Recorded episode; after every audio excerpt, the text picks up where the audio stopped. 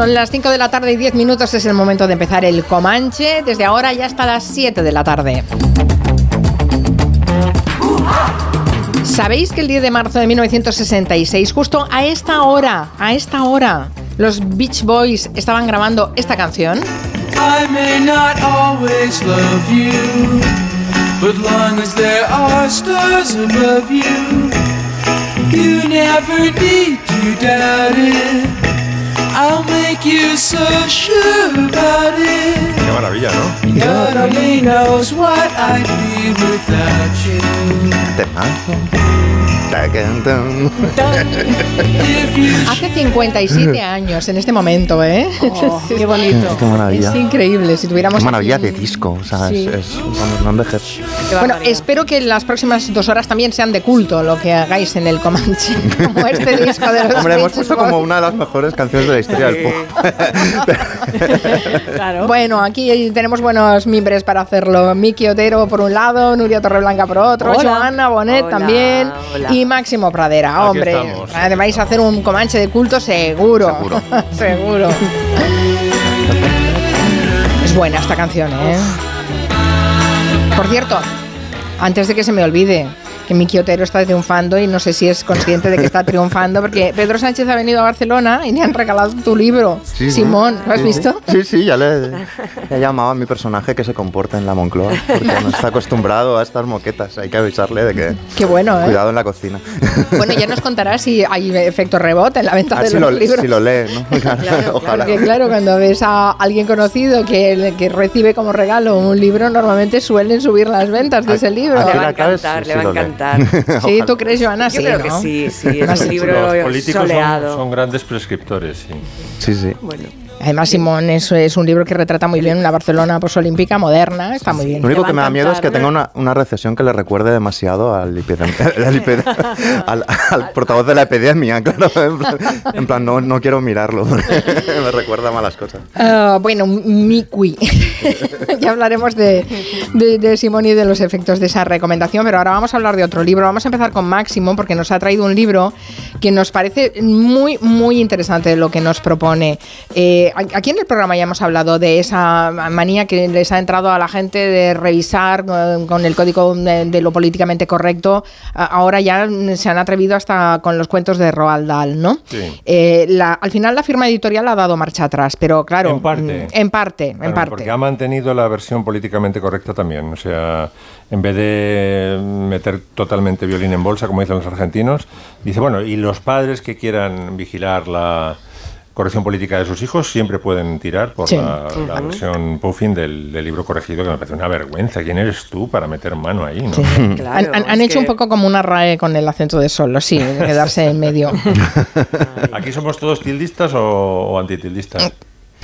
Yo la verdad es que soy bastante tildista. Tampoco me quita el sueño, pero yo, soy yo tildista. También. Yo además hoy he acentuado un a propósito, Miki, o sea, que yo... ah, como con rabia, ¿no? Sí, Ah, sí. pa. Yo tengo TOC, si no. Con en, el, ganas. en el mundo de Today decían una cosa muy graciosa. Como han tenido tanto éxito con el cambio de norma, han decidido poner dos tildes más en solo. Bueno, hablemos de, esta, de, este, de este libro, eh, de estos cuentos, porque aparte es de un libro, ¿verdad, Máximo? Sí, mira, es un escritor eh, pues más o menos de, de mi edad, mm, un escritor estadounidense, un escritor satírico que vive en Chicago que se llama James Finn Garner, que se le ocurrió la brillante idea en el año 94 de publicar un librito, yo creo que lo hizo así como una broma, no esperaba que fuera a vender dos millones y medio de ejemplares solamente en? Estados Unidos. Eso Wow. ya es para, para retirarse, ¿no? Y son los cuentos eh, bedtime, bedtime stories politica, politically correct, ¿no? Políticamente correctos. Y bueno, pues salen grandes, grandes cuentos. Él eh, hace unos, ha hecho unos comentarios al libro muy graciosos que luego vamos a leer, pero primero vamos a escuchar el, el- cómo arranca el primero de ellos, que creo que en el orden que tenemos es Blancanieves. Érase una vez una joven princesa en absoluto desagradable desde el punto de vista estético, que además se hallaba dotada de un temperamento mucho más cautivador que el de la mayoría de sus conciudadanos. Era conocida con el apodo de Blancanieves, denominación que refleja la discriminación implícita en el hecho de asociar cualidades agradables o atractivas con la luz, y otras más antipáticas o repelentes con la oscuridad. Así, y desde su más tierna edad, Blancanieves era ya una víctima inconsciente, si bien privilegiada, de esta clase de clasificaciones cromáticas. Bueno, es deli- como veis es deliberadamente pedorro, no como la corrección que han hecho los de Puffin. Es una ultra corrección. que se han tomado a sí mismo en serio. Los correctores de Puffin se tomaban en serio como diciendo esto es útil para, para la infancia. ¿no?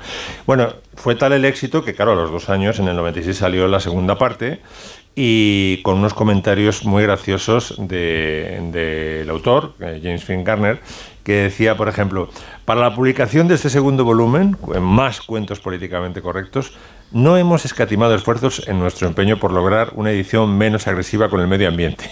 Hemos empleado tintas naturales derivadas de la soja, sistemas de repartos ciclísticos, todo, todo así, ¿no? todo súper ecológico. ¿no? Y hay que decir, lo, lo comentaremos un poco más largo cuando escuchemos el segundo cuento, que los originales, que son normalmente cuentos medievales o como máximo del siglo XVII, cuando lo recoge Perrol y luego en el XIX los hermanos Grimm, los cuentos originales son eh, muy, muy truculentos y ya están corregidos por, por sí. O por, o por Grimm cuando salen en el 17 y en el 19 porque son espantosos y comentaremos alguno de ellos. Pero antes, otro cuento políticamente correcto. Érase una vez una persona de corta edad llamada Caperucita Roja, que vivía con su madre en la linde de un bosque. Un día su madre le pidió que llevase una cesta con fruta fresca y agua mineral a casa de su abuela, pero no porque lo considerase una labor propia de mujeres, atención, sino porque ello representaba un acto generoso que contribuía a afianzar la sensación de comunidad. Además, su abuela no estaba enferma. Antes bien, gozaba de completa salud física y mental y era perfectamente capaz de cuidar de sí misma como persona adulta y madura que era. La versión de, de Perrol es espeluznante, porque Sí. el lobo está muy humanizado.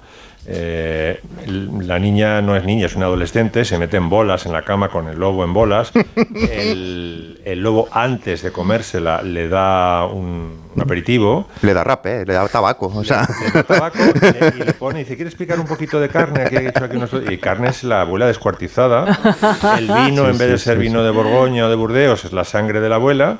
Y cuando se come a Caperucita, en la versión de Pero no te creas tú que vienen los cazadores y la rescatan. No, no, se queda así. O sea, es una cosa realmente Sí, sí, tremenda. sí, ¿no? sí, sí. O sea, que Los- está, está muy... Los muy- cuentos originales realmente que son de- deberían rodarlos, también te digo, ¿eh? Los originales. Digo, hacer una versión gore, ya está, esto es lo que hay. ¿no? Totalmente, sí, sí. Además se me ocurren un par de directores españoles que podrían hacerlo Sí, sí. maravillosamente. de Asbestas, por ejemplo. ostras, Sorogoyen. Sorogoyen, haciendo de caperucita, ojo, es un hit. Con, con el malo de Asbestas haciendo de lobo, ¿no? Te aburrimos, lobo. Sí, las frases. Tremendo. ¿Tienes más ejemplos? Sí, sí, tenemos ahí la, la Cenicienta. Hola, Cenicienta. Soy el responsable de tu padrinazgo en el reino de las hadas. O si lo prefieres, tu representante sobrenatural privado. Así que deseas asistir al baile, ¿no es cierto? Y ceñirte con ello al concepto masculino de belleza. Apretujarte en un estrecho vestido que no hará sino cortarte la circulación. ¿Quieres embutir los pies en unos zapatos de tacón alto que echarán a perder tu estructura ósea? ¿Quieres pintarte el rostro con cosméticos y productos químicos de efectos previamente ensayados en animales no humanos? ¿De verdad que quieres eso? No Bueno, qué manera de la destrozarlo. Bueno, más comentarios de Jensen Garner cuando salió la segunda parte. Dice, es que tiene un humor con el que me identifico totalmente. Dice, desgraciadamente, dice el autor, las restricciones de espacio nos han forzado una vez más, en la, en la versión del 96, a omitir el cuento El patito que logró haberse juzgado por sus méritos personales y no por su apariencia física. El flautista de Melín, el, el, eh, el cuento original también era tremendo porque los niños que se lleva y que mete en una cueva no vuelven a aparecer. O sea, todos, casi todos los cuentos tenían un final eh, siniestro, Sí, claro. terrible, porque eran Ujú. moralizantes. como Claro, hemos era la, la- la simbología ¿no? del cuento que ha pervivido durante tanto tiempo y que ya establece desde muy desde el, desde el principio las nociones pues de miedo, de peligro, eh, de Claro, es un aviso a los adolescentes, Claro. a la, a la gente para que se ande, que se ande con cuidado. ¿no? Así es. Y en, en la versión de, de Finn Garner, del flautista de Melín, las ratas son los, eh, los de las caravanas que a- acampan a las afueras del pueblo y llenan todo de mierda. El pintoresco pueblecito de Amelín poseía todo cuanto una comunidad puede desear. Industrias no polucionantes, un tráfico ordenado y una amplia y equilibrada diversidad etno-religiosa. De hecho, sus autoridades habían logrado ilegalizar o proscribir todos aquellos elementos que podrían haber impedido a sus ciudadanos el desarrollo de una existencia gratificante y confortable. Todos, esto es, menos el depósito de caravanas y remolques. Ese depósito emplazado en las lindes de Amelín era una auténtica vergüenza para la comunidad. Pues eh, todos los intentos del Sí. Por ejemplo, hablando de, de detalles gore, ¿no? Eh, Blancanieves, me acabo de acordar que la madrastra, cuando le encarga al Montero, que, que en la versión que conocemos, que es la de Walt Disney, le encarga que le traiga el corazón. Bueno, Sí. pues en el cuento original es el corazón, los pulmones y el hígado vuelven, que son de un ciervo, lógicamente, porque el Montero se apiada de, de la niña, pero la madrastra se los come cuando el Montero se los trae, se come los del ciervo, pero en realidad se los come pensando que es de Blancanieves. O sea, fijaos el, el nivel de, de truculencia al que llegan los cuentos Sí, sí. originales. ¿no? Bueno, en el, en el original de Blancanieves, eh, a la madrastra eh, finalmente la, tor- la torturan y una, y una de las cosas que le hacen es ponerle unos zapatos de hierro al rojo vivo. Sí. ¿Cómo? Sí, sí. Es que Y debe en- hacer un daño horrible. Totalmente. Y Eso en es terrible. ¿eh? Cenicienta, en Cenicienta, Cenicienta cuando ya es princesa invita a las, vamos, cuando va a ser princesa, invita a las hermanastras a la boda y entonces se venga de ellas y ordena unos pájaros que les picoteen los ojos y las deja ciegas para siempre. Sí, sí. O sea, No, no, poca, no, sí, poca es es broma, una cosa- Mari ¿En Carmen. serio? Sí, pero, pero por ejemplo, me, me gustaría saber la opinión de Joana. Ah, Cuando has contado cuentos a tus hijas, por ejemplo, Joana, ¿has Sí. suavizado las versiones? Sí, claro. Ah. Sí, las he suavizado y, y sobre todo, a veces eh, contábamos el cuento de otra manera. Es decir, eh, no perdía el original, pero luego hacíamos variaciones y, y eso era muy divertido, ¿no? Es decir, que tú qué le dirías al lobo, ¿cómo? Mm, pero imagínate que el lobo es un tonto y además he ido mucho a representaciones teatrales donde cuestionaban a todos esos arquetipos de, de- del mundo del cuento. Y, por ejemplo, con Ratoncito Pérez hemos tenido unas conversaciones, mm, no te puedes imaginar, sí, sí, sí, sí, era como una especie de buscador de, que convertía los dientes en perlas y era un buscador de tesoros. Bueno, claro, es que ahí Y- tú le pones la, la- la creatividad. Claro. Pero, por ejemplo, Miki, que también tiene hijos, o sea, eh, claro, y cuando le cuentas a tus hijos eh, por la noche a lo mejor un cuento, si le vas a contar que a, a la, a- a la madrastra de Blancanieves la meten en unos zapatos Sí, al rojo, de- no, vivo, eso es que no, no, no van a dormir los niños. Aunque, aunque les gusta, al niño Les le gusta, gusta. el miedo. ¿Sí? Porque también, o sea, que el miedo esté en el cuento es una manera de que el miedo esté controlado. Sí. Está en el cuento. Es como cuando tú estás en casa y llueve fuera. Claro. No te da miedo la lluvia, estás más a gusto, ¿no? Entonces a los niños le- les gusta bastante también el miedo. Tienes que ver hasta dónde vas. Y sobre todo son los niños los que cambian el cuento, sobre todo. Sí. Porque son muy, son muy puntillosos con que tú no cambies demasiado la versión inicial que les explicaste. No, no hacía esto. Como, como No, no, te pongas no- un poco imaginativo, no, no, no. Yo Vamos, son los censores absolutos. Hansel y Gretel, por ejemplo, les encantaba y es uno de los cuentos más terribles, ¿no? Que, que, que- Guau, ese pues es- sí, para mí es el que me daba más miedo. ¿eh? sí. Lo del huesecito me parece. El huesecito de pollo, sí, Di- sí. Dice Jordi que debe tener, a través de Twitter, debe tener un humor parecido al de Max. A mí el cuento de Blancanieves, el hecho de que siete nanitos todos estuvieran solteros, invitaran a un adolescente a su casa, me da que pensar y no es bueno precisamente. Hombre, hay muchas viñetas satíricas de Blancanieves haciendo es que, cosas con ver, los es siete sí. ¿eh? Bueno, ¿qué os parece si nos vamos a París? Hacemos un viaje. Es que aquí donde la ven, Joana Bonet acaba de llegar de París, de la Fashion Week. Y has estado en los un desfiles. saltito, sí, sí, sí, sí. Ahora, cu- cuando estaba viniendo hacia aquí, me preguntaba, ¿qué ha cambiado en los desfiles en los últimos años? Y si es verdad que el público eh, se ha transformado. Donde antes veías aquellas mujeres despampanantes con melenas rubias, taconazos y, y muchas cadenas y mucho bling bling, hoy hay una colección de, de jóvenes eh, con abrigos de colores, eh, flequillos muy rectos, mm, gafas eh, siempre extraordinarias y los zapatos más espantosos que te puedas imaginar. ¿Ah, sí? Sí, sí, en general en zapatos, bueno, espantosos y a la vez divertidos, ¿no? Pero yo creo que han roto el, el sentido eh, clásico de la elegancia y eso está muy bien porque hay que hacer otras cosas. Ya estamos cansados de vintage, ¿no? De revisar continuamente el, las décadas del siglo pasado. Y en París me he encontrado con... He estado en dos desfiles, eh, los que más me han gustado. Uno... eh, creado, participado por un diseñador filósofo, que es Jonathan Anderson, para Loewe.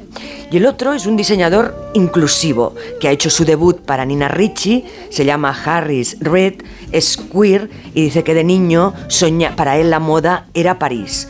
Y al llegar a Nina Ricci, lo primero que ha hecho es abrir los archivos y utilizar los iconos de la marca, los lunares, eh, los tules, los lazos, eh, para probarlos en cuerpos diversos.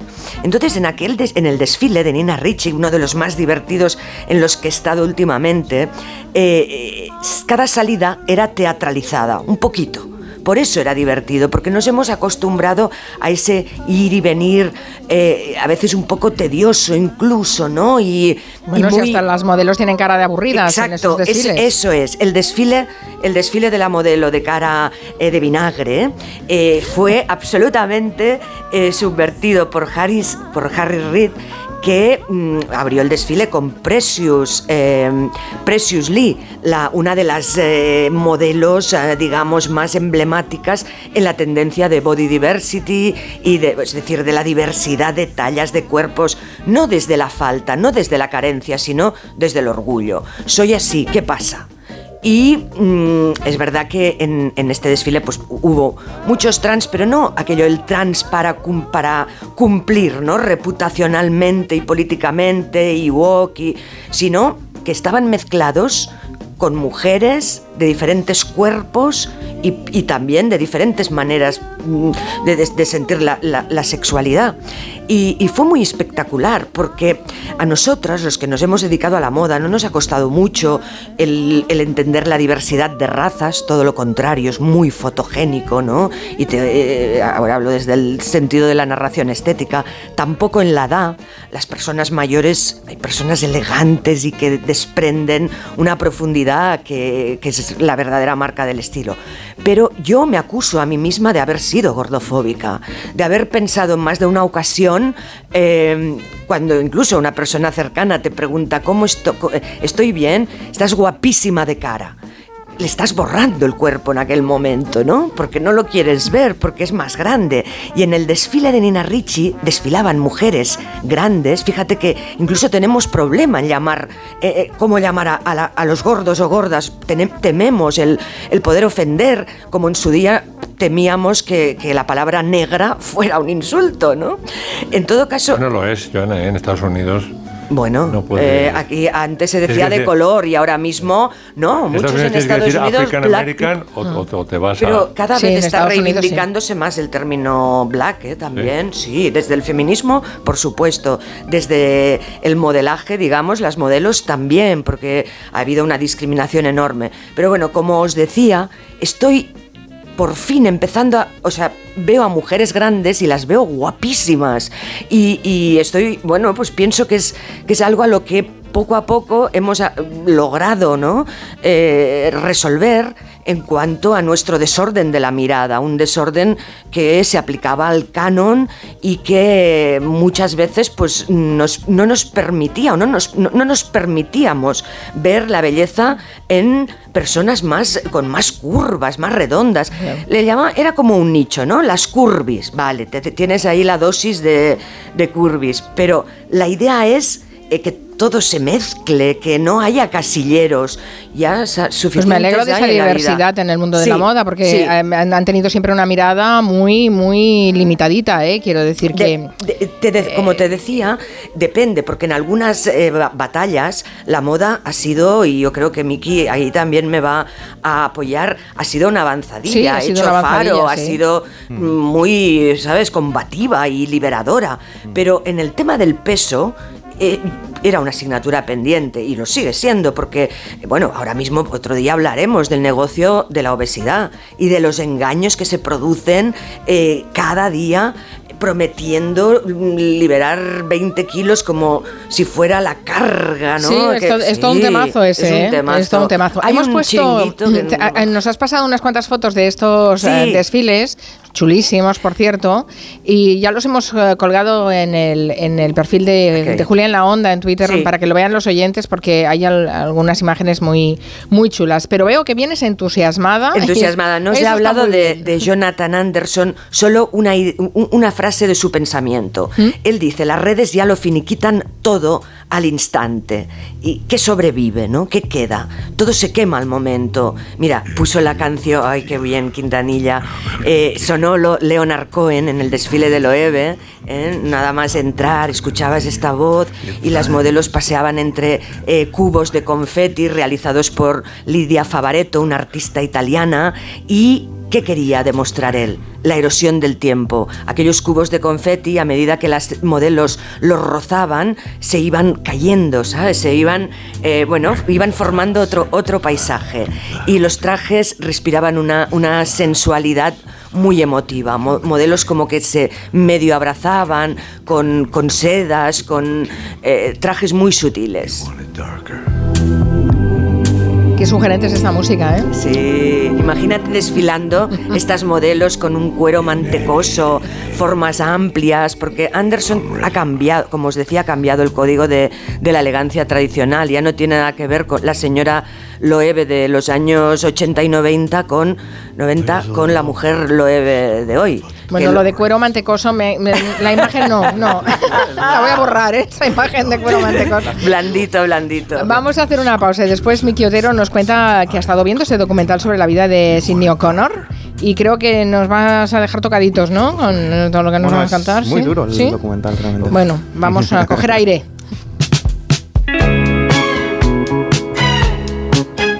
Onda Cero, Julia en la Onda, con Carmen Juan. Abres la orden de pedido y metes el numerito. ¿Qué numerito? Son ocho dígitos y seis letras. ¿Cómo? Lo tienes en el mail. ¿Qué mail? Yo no tengo ningún mail. ¿Qué mail? ¿Qué mail? Si la tecnología se pone difícil, pásate a la tecnología eléctrica con la gama Citroën Pro en los Business Days. Ofertas únicas con stock disponible hasta el 20 de marzo. Condiciones en citroen.es. ¿Nervioso? ¿Desanimado? Tranquilo. Ansiomed con triptófano y vitamina B6 contribuye al funcionamiento normal del sistema nervioso. Y ahora también Ansiomed Noche. Consulte a su farmacéutico o dietista. El 25 de mayo de 2006 se celebró por primera vez en la historia el Día Mundial del Orgullo Friki. Vamos a ver, si hasta el Orgullo Friki tiene su día, tú también te mereces el tuyo, ¿no? Con mi día de la 11 elige tu fecha especial y juega con ella. Todos los días por un euro gana hasta 3.000 euros. Mi día, el sorteo más tuyo. Y recuerda, uno de cada cinco toca. A todos los que jugáis a la 11, bien jugado. Juega responsablemente y solo si eres mayor de edad. Onda Cero, Madrid. Teatralia, el Festival Internacional de Artes Escénicas para todos los públicos, del 3 al 26 de marzo con lo mejor del teatro, la danza, la música, los títeres y el circo procedentes de 13 países, en espacios de toda la región. Venta de entradas en madrid.org barra teatralia. Comunidad de Madrid. ¿Comprarías una prótesis de cadera por internet y dejarías que te la colocara alguien que no sea médico? No, ¿verdad? Entonces, ¿por qué compras la ortodoncia, el blanqueamiento dental o la férula de descarga si los tratamientos bucodentales son complejos y han de ser personalizados? Consulta con un dentista de tu confianza. Pon la salud de tu boca en buenas manos. Colegio de Odontólogos y Estomatólogos de Madrid. ¿Sabes qué pueden hacer por ti los servicios sociales? Si eres un joven que busca ocio saludable, si necesitas apoyo en la crianza de tus hijos o si eres mayor y quieres mantenerte activo, los servicios sociales de Madrid están a tu lado en cada etapa de tu vida. Servicios sociales, para cuando lo necesites. Ayuntamiento de Madrid. Nadie en esta tierra. Víctor del Árbol regresa al género negro. Una historia sobre el camino que recorren los sueños hasta convertirse en pesadillas. Nadie en esta tierra. Un libro de destino. En Clínica Barragán puedes conseguir un efecto rejuvenecedor del rostro con el tratamiento concentrado de lipocitos a partir de la extracción de grasa de tu cuerpo. Primera consulta gratuita 91 300 2355. Luce un rostro fresco y juvenil 91 300 2355. Tras su exitosa gira por España, vuelve a Madrid Ghost, el musical. Vuélvete a enamorar con los grandes clásicos de la oscarizada película, con Bustamante y Ricky Merino, desde el 21 de abril en el You Music Hotel Teatro Albeniz, presentado por Reales Seguros. Entradas en musicalghost.com. En Seniors somos más que cuidados, somos confianza. Mejoramos la calidad de vida de personas mayores y dependientes gracias a nuestros cuidadores y cuidados a domicilio. Estamos acreditados por la Comunidad de Madrid para la solicitud del cheque servicio. Contáctanos en seniors.com, seniors con doble N, en el 91 934 1944 o ven a visitarnos a la calle Arapiles 17. En marzo, ríete como nunca en la ópera. La nariz de Sostakovich se estrena en el Real con un ingenioso e hilarante espectáculo. Una divertidísima ópera en la que su protagonista descubrirá que su nariz ha desaparecido y cobrado vida propia. ¿Qué pasará mientras trata de encontrarla? Descúbrelo del 13 al 30 de marzo. Siete únicas funciones. Compra tus entradas desde 17 euros en teatroreal.es.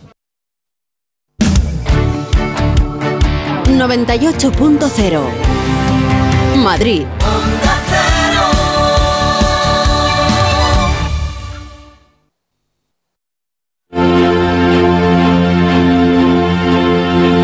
La historia de la cantante irlandesa Sidney O'Connor se retrató en un documental que ahora se puede ver en una plataforma. Mi Quiotero lo ha visto, lo ha visto por nosotros y ha quedado realmente impactado por el relato de vida de, de esta mujer y quieres compartirlo, no te lo puedes quedar todo tú. No, no, yo vengo como a, a guaros el viernes. Pero realmente es muy recomendable por muchas razones. El documental se titula Nothing Compares, como la canción. Se estrenó en Sundance en el 2022, pero desde hace unos días se puede ver en Movistar. Y, bueno, es un documental que, hace un retrato de la O'Connor niña, adolescente y luego la que alcanza la fama y que la muestra de algún modo como una pionera en un montón de debates y de temas, de género, de sexualidad, de debates sobre la religión, incluso de raza, ¿no? Y yo siempre que pienso en estas revisiones de cosas que sucedieron en los, en los 90, incluso en temas aquí, de, de, digamos, españoles, pienso en qué te acuerdas tú de aquello, ¿no? ¿Qué recuerdas de lo que pasó, ¿no? Y la imagen que tenemos de Sinead O'Connor es una tía que probablemente estaba loca, que llevaba el pelo rapado, que había un videoclip donde lloraba, donde saltaba una lágrima y que hizo algo mal con una foto, ¿no? Queda, queda como... Esto es lo que queda finalmente de lo, todo lo que sucedió, ¿no? Em, probablemente entonces deberíamos como para entender lo que sucedió ir a las consecuencias del gran momento del episodio que desencadenó todo, ¿no? Entonces podríamos situarnos en el 16 de octubre del 92 que solo han pasado un par de semanas de este episodio, el famoso episodio de la, fotografía que le cambió la vida. ¿no? Sinead O'Connor sale al escenario del Madison Square Garden de, de Nueva York. Eh, se está celebrando el 30 aniversario de la carrera de Bob Dylan, así que el público de ese pabellón eso no es una convención republicana, no es un meeting de Trump, ¿no? O sea, deberían de ser más o menos receptivos a una figura que hasta hacía un mes era una diosa de la música pop, que era Sinead O'Connor. Sin embargo, Sinead O'Connor sale al escenario y la reciben así. Ladies and gentlemen, Sinead O'Connor.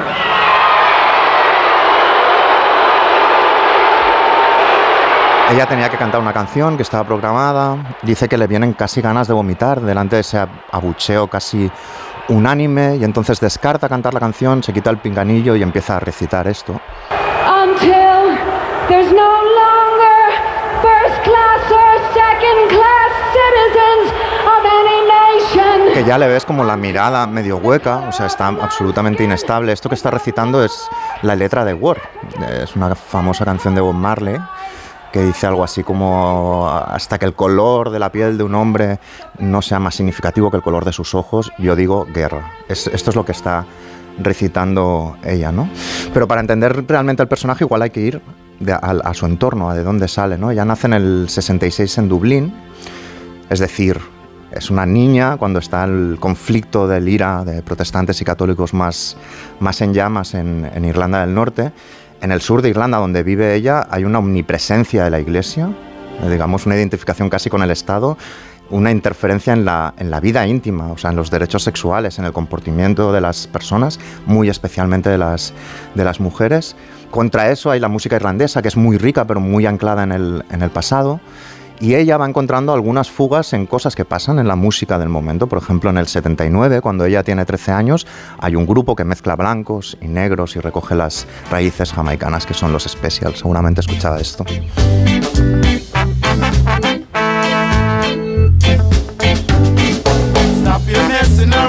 Pero cuando volví a escucharlo, cuando volví a casa, estaba la, madre de Sinead O'Connor, que era una ultradevota católica con problemas mentales, que la maltrató a todos los niveles. Es decir, imaginaros la escena más tru- truculenta. Eso sucedió, entre muchas otras cosas, por ejemplo, eh, por la noche la encerraba en el jardín. Es decir, ella hacía que saliera, luego se metía corriendo en casa la madre, cerraba todas las puertas, todas las ventanas, y Sinead O'Connor tenía que dormir en el jardín sin volver a entrar en casa, dormir al raso, pasando frío, etcétera. Esto hizo que desarrollara una adolescencia muy complicada, muy problemática, se metiera en gangs juveniles, eh, tuviera sus escarceos con la delincuencia, así que la enviaron al famosísimo y funesto convento o asilo de las Magdalenas, que era un, un convento de monjas eh, irlandés, eh, que luego se supo que era un lugar absolutamente siniestro. Allí la maltrataron, evidentemente, por ser diferentes. Uno de los castigos era mandarla al ático, donde había un montón de abuelas mor- moribundas a las que no se les daba ningún tipo de tratamiento, y ella tenía que estar ahí durante horas mirando a un montón de, de ancianas agonizando, básicamente. La zona Ayuso la llamaban, ¿no? La- Pues probablemente. Oye, Miki, una cosa, perdona que te haga de asistente. ¿No has dicho que la reacción en el Madison Square Garden, esa que había roto la foto del Papa, ¿no? Esto te lo explico ahora, Ah, ahora vale, te lo perdón. explicaré. Eso era la reacción a lo que pasó, Ah, vale. en realidad. Cuando está en el convento ella empieza a tener como sus momentos de, como de, de salir, de tomar aire, porque conoce a un tío que tiene un grupo de música, empieza a ensayar con él. En ese momento ella aún lleva el pelo como bastante largo, ¿no? Y poco después se va a Londres, ¿no? Y allí ya empieza a ir a fiestas de antillanos donde se mezclan las razas, donde hay un ambiente muy diferente a la opresión, digamos, católica que ella vivía en Dublín. Allí es donde escucha esas canciones que le marcan, como por ejemplo Word de Bob Marley. Esto es una adaptación de Marley de un discurso del emperador etíope cuando fue a la ONU en el 63, ¿no? Eh, la cuestión es, como le ven muy claramente que tiene muchísimo talento, entonces le ofrecen un contrato en Londres, pero ella se queda embarazada cuando firma el contrato. Entonces le dicen dos cosas mientras está preparando el disco. Una, que tiene que suavizar su look, que tiene que parecer más femenina, y dos, que mejor que aborte, que ellos la ayudan. Y Sinead O'Connor, que era una activista pro aborto, decide dos cosas. Decide no, no abortar, es decir, tendrá ese niño, y luego se rapa el, el pelo al cero. Se rapa el pelo al cero en un momento, digamos, de auge, donde un tema muy caliente eran los skinheads, los cabezas rapadas. Entonces el, el look que tiene en ese momento es una mezcla de ropa casi militar, rapada, pero luego tiene esos ojos, ojazos enormes como de Audrey Hepburn, enfadadísima pero a la vez inocente, ¿no? Y con esa pinta saca el primer disco con 21 años, que es un éxito. Unos meses después ya está cantando en la tele, ¿no?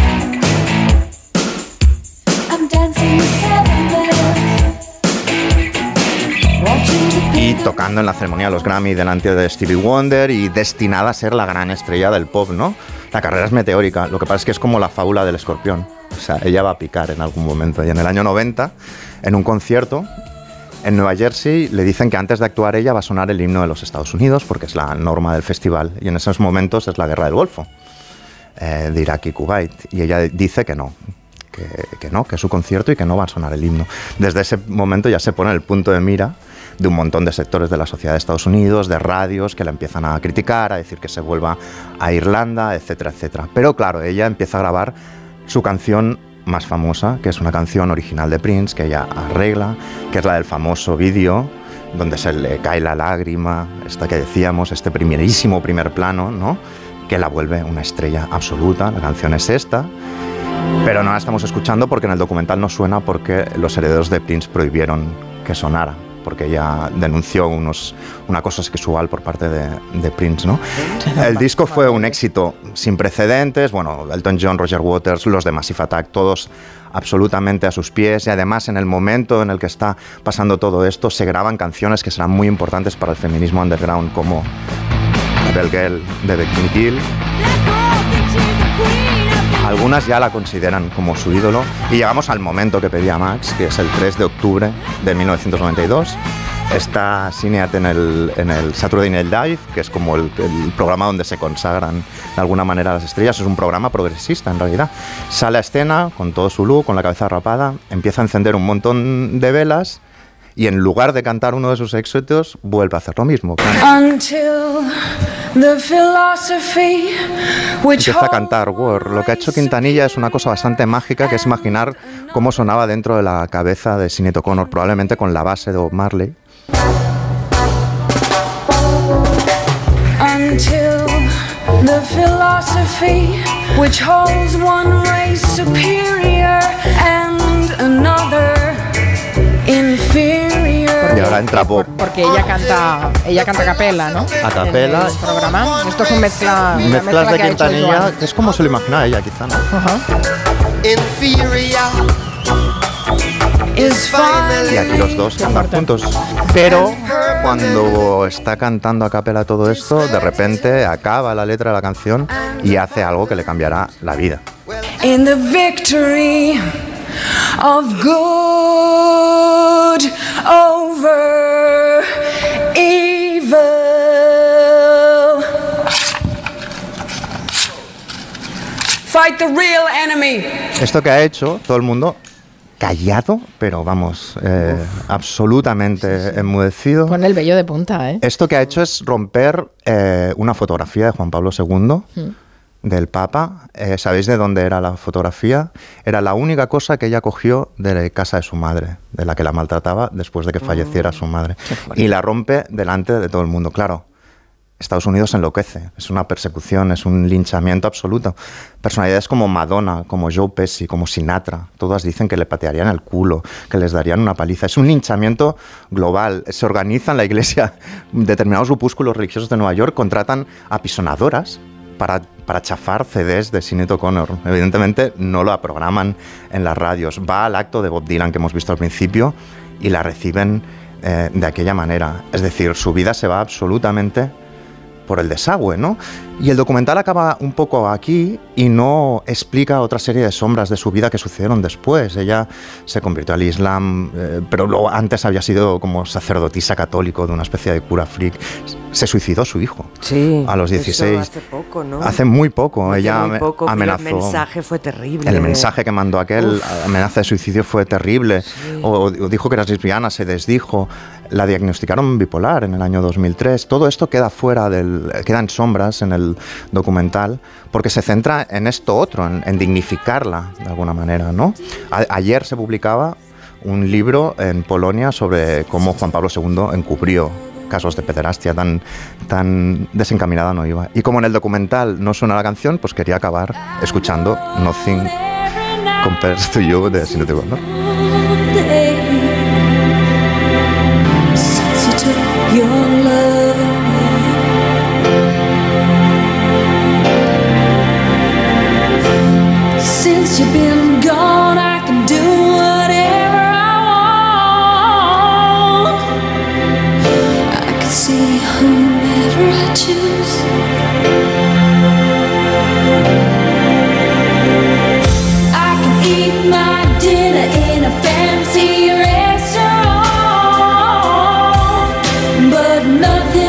Decías que nos iba a impactar eh, el documental. Ya solo contado por ti ya me ha impactado. O sea que sí, porque además todos creo que tenemos bastante presente ese linchamiento público y, y global y mundial que no, no sé ni cómo ha podido levantar la cabeza. Que ahora, se, bueno, es que no lo ha levantado. No. Eh, hay, hay que verlo a la luz de ahora. Ahora había sido muy diferente porque es- por lo menos se habría polarizado, habría, habría salido gente a defenderla de alguna Y acaba de manera. aparecer el documental sobre Juan Pablo II que afirma que protegió a pedófilos. O sea que Sí, y el libro, el libro. Es que salió hace dos, dos días el libro este en Polonia que los protegía cuando era eh, cardenal en Cracovia, o sea, mucho antes incluso de ser papa. Era el verdadero enemigo que decía ella. Sí, lucha contra el verdadero enemigo, pues seguramente era este, ¿no? Si no te pones. Qué fuerte. Sí, sí. Bueno, pues lo recomendamos desde aquí, ahora que se, que se puede ver. Es impresionante, ¿eh? Nos vemos capaces de cambiar el, el tono y el ánimo. Venga, va, a ver, yo, yo me encomiendo a Nuria Torredalca.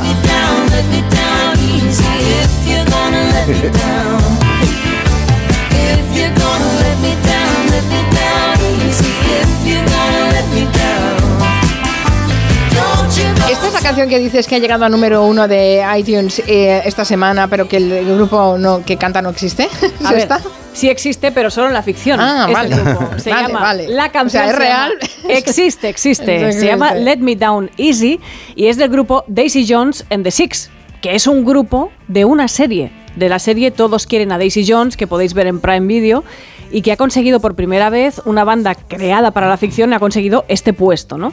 La idea de, de la, de la serie surge de una novela que inspiró la película, escrita por Taylor Jenkins Reid, que se había inspirado en una banda original de los 70 que todos conoceréis, los Fleetwood Mac. Tiene mucho aire de Fleetwood Mac la historia para crear a sus protagonistas. Solo hay tres capítulos colgados, pero está muy bien, os la recomiendo. Con sintonía de Patti Smith dices que puedo que puede fallar a partir de aquí. Y, y esto me ha dado la idea para, para, bueno, hablemos un poquito, repasemos algunos grupos ficticios para series o para películas, ¿no? Pues empecemos con Stillwater, que era la banda de la película Casi Famosos.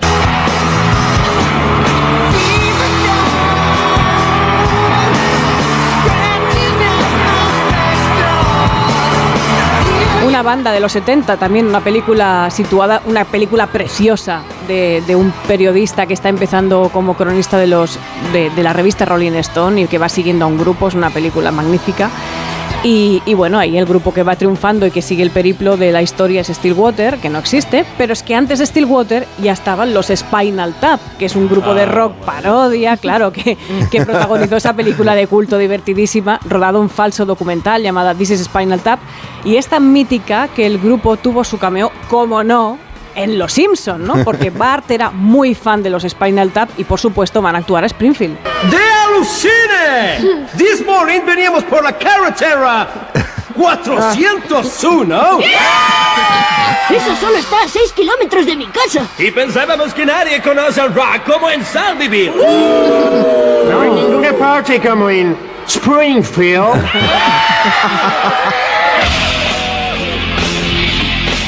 Ahí empiezan a tocar y por supuesto empieza a fallar todo, todo en el escenario, en Springfield. Otro caso muy conocido que todos conocéis, el de los Blues Brothers, que es un Mm, dúo claro. de soul que nació para el programa que antes hacía referencia a Mickey, el Saturday Night Live.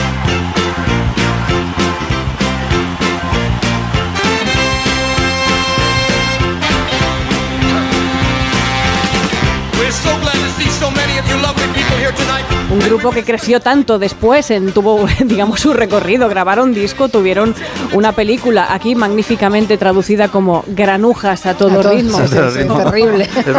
Olvidar eso, por, por favor. Sí, sí, ahí tenemos a los Blues Brothers y también tenemos otro caso de serie. Yo creo que además ya hemos hablado mucho en el Comanche hace años en su momento, ¿no? Una de las series más espectaculares de los últimos años, siempre lo voy a defender, era Vinyl, en su día muy recomendada, creada por Martin Scorsese y por Mick Jagger, que retrataba el ambiente musical otra vez de los 70 en Nueva York y entre los grupos reales que se recreaban, porque ahí podías ver el primer capítulo empezaba con los New York Dolls, así por la cara, a los Led Zeppelin también pululando por ahí, pero se inventaron la historia de un grupo que eran los Nasty Beats.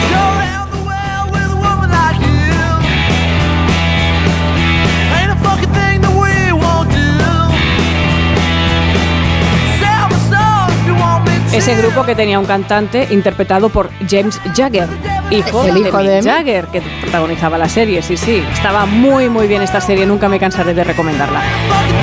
Y de Vinyl nos vamos con los hermanos Cohen y con Oh Brother. In constant sorrow his day. I am the man of constant I am a man of constant sorrow, esa huida con George Clooney, con Turturro, con toda esa gente de mal. esa gente de mal, que qué película tan divertida, por cierto, y qué canción tan buena esta. Pero para gente de mal, los que se juntaban en la cantina de Star Wars.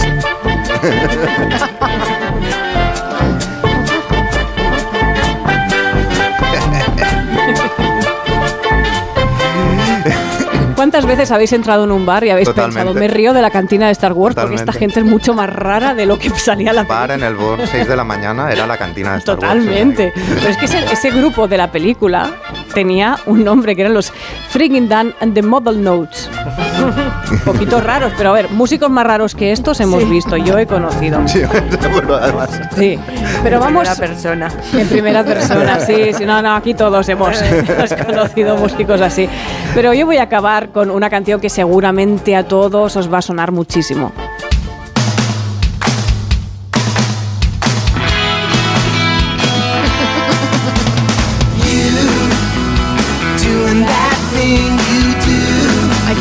Do.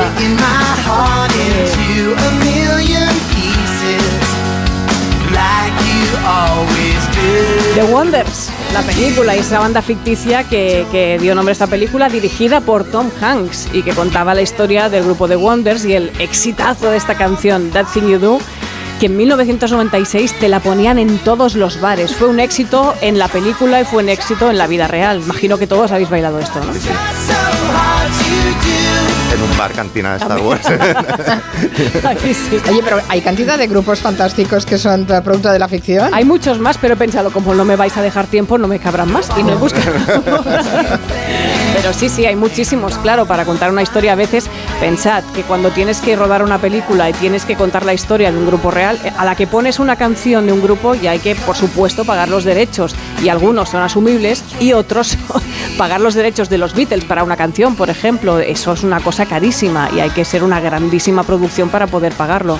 Hay a veces hay presupuestos más modestos y tienen que, es mejor, digamos, más barato inventarse la historia de un grupo, ¿no? Me has hecho recordar la vez que un adolescente intentó explicarme que Hannah Montana no era de verdad y que a veces era Miley Cyrus. y yo pensando, yo no sé de qué me está hablando. Pues tú piensas Superman, Clark Kent, pero Hannah. Montana y por Miley favor, Cyrus. en vez de. Claro, pero salía el padre también, salía el padre y decía, no, pero el padre es el de Hannah Montana, pero no es el de Hannah Montana, sino el de Miley Cyrus. Y yo decía, pero bien, ¿quién es quién en esta serie, por favor? Pero piensa que el padre tuvo una versión aquí que vivía en España, que una versión en castellano de la canción. ¿Ah, ¿Cómo sí? era el de No rompas más mi O pobre Coyote corazón? Dax, Ese. Coyote Dax. Coyote Dax fue vecino Coyote mío. Dax. Ahí, ¿Cómo? eh, ahí quería llegar, ahí quería llegar. Fuiste vecina de Coyote Dax y eso no lo has contado. Prac- Practicaban el rellano, los pasos Y ahí contigo. hay ¿eh? una los, historia. los pulgares en la hebilla del. del- Hay una historia. No pienso contarla. Pero ¿por qué no, no. Tú sueltas aquí la bomba siempre y No, luego. claro, eso no puede ser. Joana, sálvame, háblame del glamour de París. Ya te veo desfilando la próxima, Mari Carmen. No, no, es que ahora ya nos la imaginamos bailando, Pero, no ver, rompas más. Hombre, claro. Hombre, yo también me veo desfilando. Si dices que las pasarelas ya no tienen cuerpos normativos, claro que puedo, estar desfilando. Tenemos el que tema. hacer un gelo en París. Ay, qué buena idea. Max, ¿te vienes tú también? Un Comanche en París. Ay, estaría fantástico. Oye, me gustaban más de Wonders. ¿eh? Pon de Wonder. ¿Eh? Se está llevando los pulgares a la hebilla del cinturón, Mari Carmen. ¿No querrás bailar? Esta película, de verdad, si alguien Sí. no la ha visto, por favor, hay que verla. Es Hay que verla. Magnífica es esta película. muy, muy bonita. Could be happy, can't you see? If you don't Seguro que la bailabas así, ¿verdad, Marica? Claro. Con ese pasito de En, paulao en plan y esquí, Los remos. bajando esquí. Sí. haciendo los remos, sí. Un poco a los Archis, ¿no? Aquellos de Sugar Sugar. Exacto, es, es el mismo paso. Ah, exacto, exacto. Qué buena Sugar Sugar también. Lot. Ahí Esta, esta, esta. Estamos ya guatay. Va poniendo a prueba. Karaoke. Tía, te mato. Bueno, me ha quedado la cabeza como a Sidney O'Connor, ¿eh? Después de este. De estas mezclas. Pues Sinead O'Connor, para quitarle hierro, tiene una versión de chiquitita de ABBA. No, sí. Sí. Qué buena, qué buena. Hay que recuperar esa, Hay, hay que recuperar a, a Cindy O'Connor, ¿eh? está clarísimo. Hay que reivindicarla de Sí. nuevo. Bueno, yo creo que esta revisión que estamos haciendo sobre, los sobre el trastorno mental es urgente y es importante y debemos de posicionarnos en lugar de estigmatizar, mofarse y cancelar a personajes que simplemente pues, han pasado por un dolor profundo llamado depresión, bipolaridad, etcétera, ¿no? Pero Y, y una vida terrible. Y una vida lo que les acompañado. Yo me estaba imaginando a la madre de Carrie. Bueno, sí, claro. Sí, era un Sí, poco sí. ese rollo. ¿eh? Ay, os voy a tener que despedir, que van a llegar las noticias de las seis. Besos. Max, Joana, Miki, hasta el viernes. Nuria se queda. Hasta luego.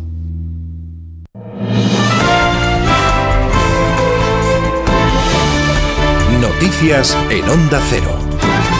Muy buenas tardes. Estamos pendientes de una crisis bancaria en Estados Unidos que todavía no sabemos qué consecuencias podría tener. Las autoridades financieras federales han intervenido y cerrado la entidad californiana Silicon Valley Bank para proteger los depósitos de sus clientes. Las autoridades garantizan 250.000 dólares por cuenta. Los mercados europeos han cerrado la semana bastante inquietos, precisamente pendientes de este asunto. En el caso del IBEX 35 ha caído este viernes un 1,47%. Es la peor semana de lo que va de año. Carmen Sabido. El desplome de Silicon Valley ha hecho temblar a las principales bolsas europeas que han cerrado con importantes caídas. El IBEX llegó a perder un 2%, pero finalmente ha cedido casi un punto y medio y cierran los 9.285. Las principales bancos, los principales bancos son los que han arrastrado a la bolsa en su caída. El Sabadell ha cedido un 5% y el Santander y Bankinter más del 4%. Solo dos valores en verde, AENA que se anota un 1% e Iberdrola solo 5 centésimas. Las criptomonedas también han sucumbido y el Bitcoin baja por debajo de los 20.000 dólares. A esta hora Wall Street cotiza en verde prácticamente plano después de conocerse que en febrero Estados Unidos creó 311.000 empleos y la tasa de paro se eleva al 3,6%. El gobierno de coalición PSOE y Unidas Podemos ha cerrado un acuerdo sobre el último bloque de la reforma de pensiones que incluye varias medidas para mejorar los ingresos como una cuota de solidaridad en las cotizaciones de los sueldos más altos a la vez que permite mantener el periodo de cómputo actual en los 25 años. El presidente Pedro Sánchez insiste en que es una buena reforma. Va a garantizar el poder adquisitivo de los pensionistas, va a reforzar la equidad, la equidad del sistema y finalmente lo que va a hacer es garantizar la sostenibilidad del sistema público de pensiones para las próximas décadas. Ahora falta el visto bueno de los agentes sociales. Desde la patronal se han mostrado totalmente en contra de una medida que consideran que lastra a las empresas. Los sindicatos se muestran más favorables, aunque han pedido tras la reunión de hoy en la que les han presentado esta reforma más detalles. El lunes volverán a reunirse con el Ejecutivo. Pepe Álvarez es el líder de UGT. Eh, a mí me parece que vamos en la buena en la buena dirección.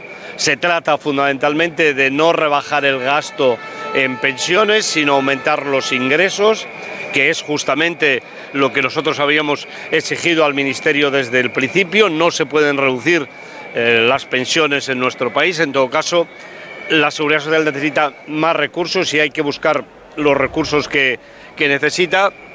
El desvío de una carcasa procedente del montaje de la tradicional mascleta que se ha disparado este viernes en la plaza del Ayuntamiento de Valencia ha provocado al menos 13 heridos, cinco de los cuales han sido trasladados en ambulancia a centros hospitalarios. El concejal de Protección Ciudadana, Aaron Cano, le ha explicado a nuestros compañeros de Valencia que se les ha trasladado a hospitales no por su gravedad, sino por atenderlas mejor. Personas desplazadas a los hospitales con heridas de escasa consideración pero consideramos que para que su cura se, te, se realice en las mejores condiciones, pues tenía que ser en un centro hospitalario.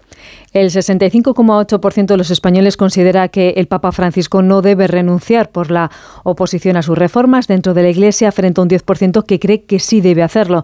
Conclusiones de una encuesta de NC Report para la revista Vida Nueva con motivo de los 10 años de su pontificado que se cumplen el próximo lunes. Diana Rodríguez. Sí, los españoles ponen de nota al Papa un 7,1 sobre 10, más de dos puntos por encima de la política española mejor valorada por el CIS, que es Yolanda Díaz y que no llega al 5. Preguntados por si el Papa Francisco está provocando una revolución dentro de la Iglesia, 6 de cada 10 responden que sí. Creen además que la imagen de la Iglesia ha mejorado en la última década y ven al pontífice más proactivo ahora que hace cinco años. De hecho, tres de cada diez encuestados reconocen que se han acercado a la Iglesia gracias a las palabras y gestos de Francisco. Y lo que más valoran los españoles en esta encuesta de NC Report para la revista Vida Nueva es su defensa de los pobres y los migrantes, seguido de la lucha contra los abusos y la acogida de los homosexuales. Y casi ocho de cada diez aplauden su cercanía. Y además la pregunta que hoy les estamos haciendo en nuestra página web onda0.es. ¿Cree que alargar el periodo de cómputo es la solución para mantener las pensiones? No cree que sea la solución. El 80% de los oyentes que han participado en nuestra encuesta sí considera que podría ayudar algo el 20% restante. Vamos con la información del deporte con Raúl Granado. Continúan los problemas para el Fútbol Club Barcelona derivados del caso Negreira. La Fiscalía de Barcelona ha enviado denuncia al juzgado de instrucción número uno en la que acusa a Josep María Bartomeu y Sandro Rosell por un delito continuado de corrupción en los negocios. La acusación se centra en el fraude deportivo unido a administración desleal y falsedad documental. En lo meramente deportivo, hoy arranca la jornada 25 en Primera División con el partido entre Cádiz y Getafe a las 9 de la noche, clave en la zona de descenso. Por su parte, el Real Madrid jugará mañana a las 2 de la tarde contra el español en el Santiago Bernabéu en una nueva opción para recortarle puntos al Barça. Habla el entrenador blanco Carlo Ancelotti. Esto pasa todos los años, que cuando hay momento un poco más difícil de lo normal, empiezan las críticas. No tengo, no tengo necesidad de volver a 2015, puedo volver al año pasado también, después el Barcelona. No tengo que ir atrás, cada año, cada año pasa. Esto es mi trabajo. Yo la lluvia fina no la oigo, y si la oigo meto la umbrella, nada más. En segunda división hoy da comienzo la jornada 31 con el Oviedo Tenerife. En baloncesto, jornada de la Euroliga con dos partidos con españoles. A las 7 menos cuarto, Fenerbahce Barcelona. A las 8 y media, Basconia Mónaco. Y en ciclismo se ha cancelado la sexta etapa de la París-Niza por las fuertes rachas de viento. Es todo, la información vuelve a Onda Cero a las 7, las 6 en Canarias, en una nueva edición de La Brújula con Rafa Latorre.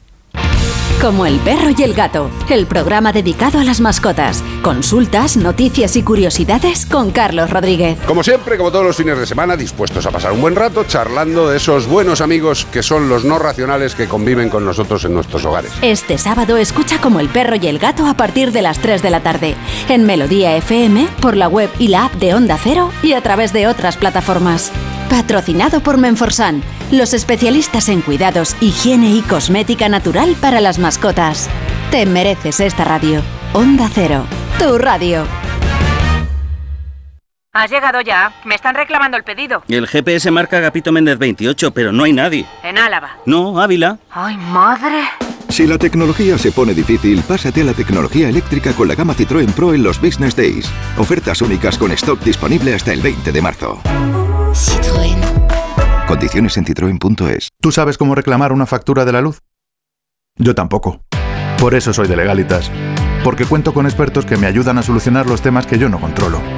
Por solo 25 euros al mes puedo contactar con ellos todas las veces que quiera. Hazte ya de legalitas. Y por ser oyente de Onda Cero, y solo si contratas en el 900 100 661, ahórrate un mes el primer año. Legalitas. Y sigue con tu vida. Cásate conmigo. Líder en su franja de emisión. Si es necesario ser la mala de la película, yo soy la peor. Y pienso hacer lo que sea para que no lo olvides nunca. De lunes a viernes a las cinco y media de la tarde, nuevos capítulos de Pecado Original. Y esta tarde, gran final de Tierra Amarga en Antena 3. Ya disponible en A3 Player Premium. Los que vivimos en una casa hemos podido. Y los que vivimos en un edificio también. Con Smart Solar de Iberdrola tú también puedes ahorrar hasta un 70% en tu factura de la luz con la energía solar. Vivas en una casa o en un edificio. Más información en iberdrola.es, en el 924 24 24 o en nuestros puntos de atención. Cambia la energía solar con Iberdrola, empresa colaboradora con el programa Universo Mujer. 29. Tus nuevas gafas graduadas de Sol Optical. Estrena gafas por solo 29 euros. Infórmate en soloptical.com. En Hipercor y Supermercado El Corte Inglés tienes siempre ofertas increíbles. Por ejemplo, el bacalao noruego salvaje Scray, pieza de 2 a 4 kilos, por solo 11,99 euros el kilo. Y además muchísimos productos con un 50% de descuento en su segunda unidad. Solo en Hipercor y Supermercado El Corte Inglés. Onda Cero, Madrid. Un día descubres que tienes humedades en techos, paredes, están por todas partes. ¿Qué puedes hacer? Llama a Murprotec. Llama al 930 1130 o entra en murprotec.es. Si con las humedades te las tienes que ver, ¿qué puedes hacer? Llama a Murprotec. 930 1130. Murprotec. Cuidando tu hogar, cuidamos de ti. ¿Tienes experiencia laboral pero no tienes un título oficial que la reconozca? Ahora puedes acreditarla y mejorar tus posibilidades de empleo y promoción laboral. Inscríbete en el procedimiento de reconocimiento de las competencias profesionales de la Comunidad de Madrid. Infórmate en comunidad.madrid o llamando al 012. Tu trabajo se merece un título. Campaña financiada por el Ministerio de Educación y Formación Profesional y por la Unión Europea Next Generation. Comunidad de Madrid. Si es que ya lo digo yo siempre, dúchate que sale económico, pero eso sí, hazlo en un plato de ducha de Duchamanía. Hazme caso, ¿no ves que una bañera tiene más peligro que meter los dedos en un enchufe? Y mira que son bonitos los platos de ducha de Duchamanía. Oye, con suelo antideslizante, sus mamparas para entrar a vivir, pues eso, dúchate que sale económico y llama a Duchamanía, que no me enteré yo que no lo haces. En Madrid, Paseo del Molino 6, 91 468 4907 y duchamanía.es. ¿Comprarías una prótesis de cadera por internet y dejarías que te la colocara alguien que no sea médico? No, ¿verdad? Entonces, ¿por qué compras la ortodoncia, el blanqueamiento dental o la férula de descarga si los tratamientos bucodentales son complejos y han de ser personalizados? Consulta con un dentista de tu confianza. Pon la salud de tu boca en buenas manos. Colegio de Odontólogos y Estomatólogos de Madrid. El regalo perfecto para el Día del Padre está en Las Rozas Village. Explora las colecciones recién llegadas de firmas icónicas como Hackett London, Diesel o Ray-Ban y encuentra el detalle con el que acertarás seguro. Más de 100 boutiques con hasta un 60% de descuento sobre el precio original te esperan todos los días, incluidos los festivos en Las Rozas Village. Si a ti lo que realmente te gusta es llegar del trabajo y ponerte a revisar portales inmobiliarios, hacer llamadas, mandar mails, organizar el papeleo y tener que enseñar tu casa a desconocidos, hazlo. Si no, confía la venta de tu casa a los mejores profesionales y disfruta de lo que realmente te gusta. Gilmar, de toda la vida, un lujo. Pedro Lanceros Reformas. Reformas integrales. Pedro Lanceros Reformas. Rehabilitación de edificios. Pedro Lanceros Reformas. Le ayudamos a hacer de su casa su hogar. Lanceros Reformas. Nuestra experiencia y su fidelidad, nuestro éxito. pedrolanceros.com. Reformas. Onda Cero Madrid 98.0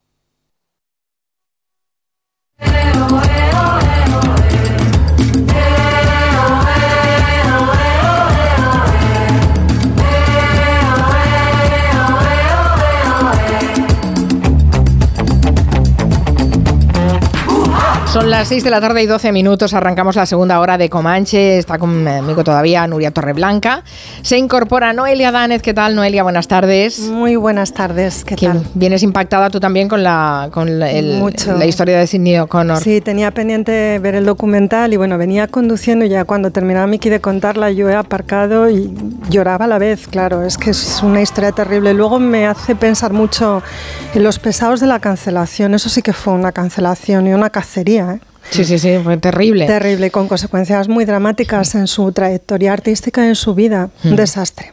Sé que lo, sé tu estado de ánimo porque lo has compartido con los Sí. oyentes cuando hemos explicado esta historia. Vamos Sí. a saludar a Antón Reixa, que está en Coruña. Buenas tardes, Antón, ¿cómo estás? Hola, hola, buenas tardes. Eh, yo no he llorado, pero me hemos quedado un poquito porque no habéis citado el grupo histórico de las series, de Monkeys.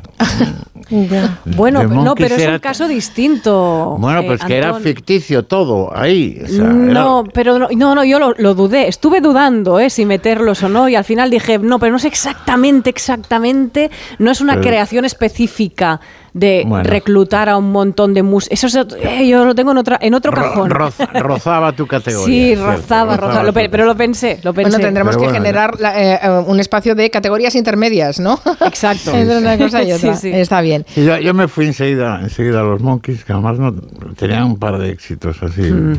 curiosos, ¿no? Pero Pero bueno, era, eran muy, muy ñoños.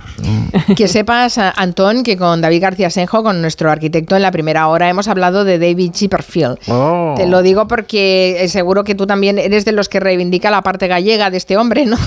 Sí, sí, el premio tengo- Nobel de Arquitectura, el premio Pritzker. Tengo la suerte de conocerlo, es un ¿Ah, sí? gran tipo, sí, sí, muy... ¿Has muy- ido al bar de Corrubedo? ¿Qué tiene? Sí, sí, he ido, he ido con él. Es un, es un bar que mantiene el sabor del viejo bar del puerto, pero con una gastronomía a todo kilómetro cero, economía circular. Y, y ha, y ha logrado su objetivo, que es reavivar la vida social del, del pueblo de Corruedo. Y él es un tipo eh, realmente increíble. No, no se considera un artista, no es un arquitecto estrella. Eh, está aportando mucho en Galicia, ha levantado una fundación eh, tiene una opinión muy clara sobre los problemas territoriales de Galicia. Dice una cosa muy curiosa, dice que Galicia a pequeña escala está bien, pero a mayor escala, es decir, cuando entra la política, cuando entra la planificación urbanística, la conservación ambiental, es cuando la cosa se, se estropea, ¿no? Pero tiene, tiene, es un tipo muy comprometido con, con Galicia y con una visión muy clara, una visión muy clara. Ujú. Hemos colgado además en, en Twitter, en, en el perfil de Julia en la Onda, la fotografía de su casa en Corrubedo y es la Sí. verdad eh, preciosa. Muy bien, pues nada, que felicidades por la parte que te toca, la parte, la parte que te toca del premio. Oye, yo le, le he dado, le he dado suerte porque el día antes que le dieron el Mira qué sencillo, Anton Reyes, te le he dado suerte. Sí, sí, te voy a contar por qué. Porque el día antes, el día el lunes 6, eh, inauguramos una exposición que se llama Detrás del espejo, en la que incluíamos este, gente internacional que ha hecho cosas en Galicia. Y uno de los protagonistas era David Chipperfield. Por eso, por eso lo Ah, conozco. mira. Ahí está. Y- ¿Ves? ¿Ves? Y al día siguiente le dieron el, el Pritzker, o sea que eh, Qué me permito decirle que le, que le he dado suerte. A mí me ha encantado. La, la verdad es que la conversación con él fue de una sabiduría por su parte increíble. Bueno, en este Comanche siempre descubrimos cosas curiosas, ¿eh? Todas las historias que, que almacena Anton Reiche, que- en las que eh, suele sorprendernos, como esa cena con Angela Merkel y estas cosas. Esa, esa nos dejó incluso trastornadas. Bueno, pero ahora le, ahora le toca a Noelia contar esas historias que también nos trae, que también nos sorprenden. En este caso es una historia de una historia de amistad, de amistad, de amor, de cine. Bueno, lo tiene, lo tiene todo esta historia. Lo tiene todo, sí. Por eso ponemos el beaut- Beautiful People with Beautiful Problems, ¿no? Porque es de eso de lo que va exactamente. Bueno, eh, esta historia implica a varias personas, pero digamos que los nombres protagonistas fundamentalmente son los de Meryl Streep, John Casale, Robert De Niro, Al Pacino, nada menos, ¿eh? Caramba. Sí, si os parece vamos a comenzar por Meryl Streep y vamos a situarnos en 1978. No es fácil porque ninguno de los que estamos aquí hoy habíamos nacido entonces, pero hagamos un esfuerzo Yo de sí. imaginación. Sí, ya, Antón, ya, ya lo sé. Yo cotizaba a la Seguridad Social. Es el primer año que coticé a la Seguridad Social. Yo, yo también estaba en este mundo, pero bueno. Bueno, e- en el año 78 ella está a punto de convertirse en la actriz más importante de su generación. Tiene entonces 29 años y va a comenzar a rodar con Simino El Cazador, de Deer Hunter en, en inglés. Acaba de terminar Manhattan, de Woody Allen. Y también tiene previsto rodar Kramer contra Kramer, la peli de Robert Benton, coprotagonizada por Dustin Hoffman. He sabido, por cierto, que ambos se llevaron fatal porque Hoffman se portó como un capullo y se, permitió comportamientos, bueno, abusivos e intolerables que, bueno, vamos a pensar que en día serían impensables. La propia Meryl Streep dijo en el año 2018 que Hoffman se había pasado bastante con ella, pero que lo bueno de esa historia era constatar que estas cosas ya no pasan. Bueno, vamos a pensar que tiene razón. Se dice que Hoffman era un actor de método y que entonces llevó, digamos, Sí. el personaje fuera de, fuera de la actuación, ¿no? Y que lo sostuvo durante el rodaje y lo convirtió de esa manera estuvo en muy un... orgánico. Eh, sí, Estuvo estuvo orgánico de orgánico. más. Sí, sí, le dio un tortazo, el tortazo famoso, Oh. parece que se lo dio de verdad. En fin, bueno, pues que fue un idiota, porque todo eso no hace falta. Pero bueno, Eh, durante ese rodaje...